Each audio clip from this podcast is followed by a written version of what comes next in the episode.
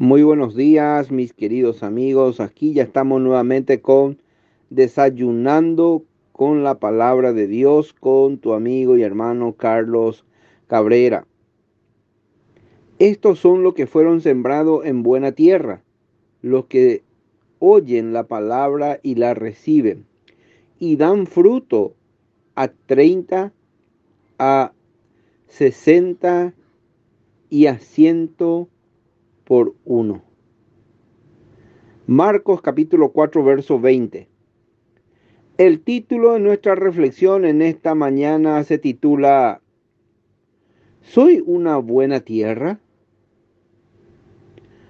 La parábola del sembrador y los cuatro terrenos es una de las más conocidas en el Evangelio. El sembrador representa al Señor Jesús, quien difunde el Evangelio, la palabra de Dios. ¿A qué terreno se puede comparar nuestro corazón?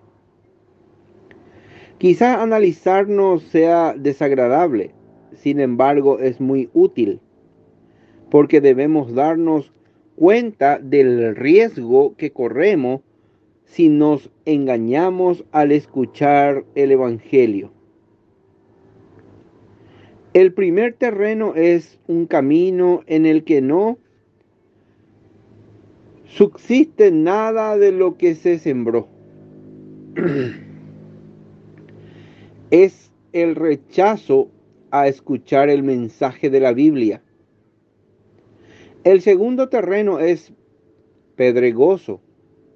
Se, siente gozo al oír el Evangelio, pero este no llega a penetrar en el corazón. Y por ello su insuficiencia desaparece pronto. El tercer terreno está lleno de maleza. La enseñanza de la escritura es recibida con interés. Pero las múltiples ocupaciones de la vida impiden que la palabra de Dios haga su obra en nosotros y nos transforme. Solo el cuarto terreno es fértil, ha sido limpiado y arado. La simiente del Evangelio penetra en él, toma raíz y crece hasta la madurez. Entonces tengo que preguntarme, ¿soy una buena tierra? ¿El Evangelio obra y fructifica en mí? Si verdaderamente he recibido la palabra, la mies lo mostrará. A su debido tiempo Dios lo manifestará para su gloria y me hará partícipe de su propio gozo. Al terminar de contar esta parábola, el Señor Jesús agregó,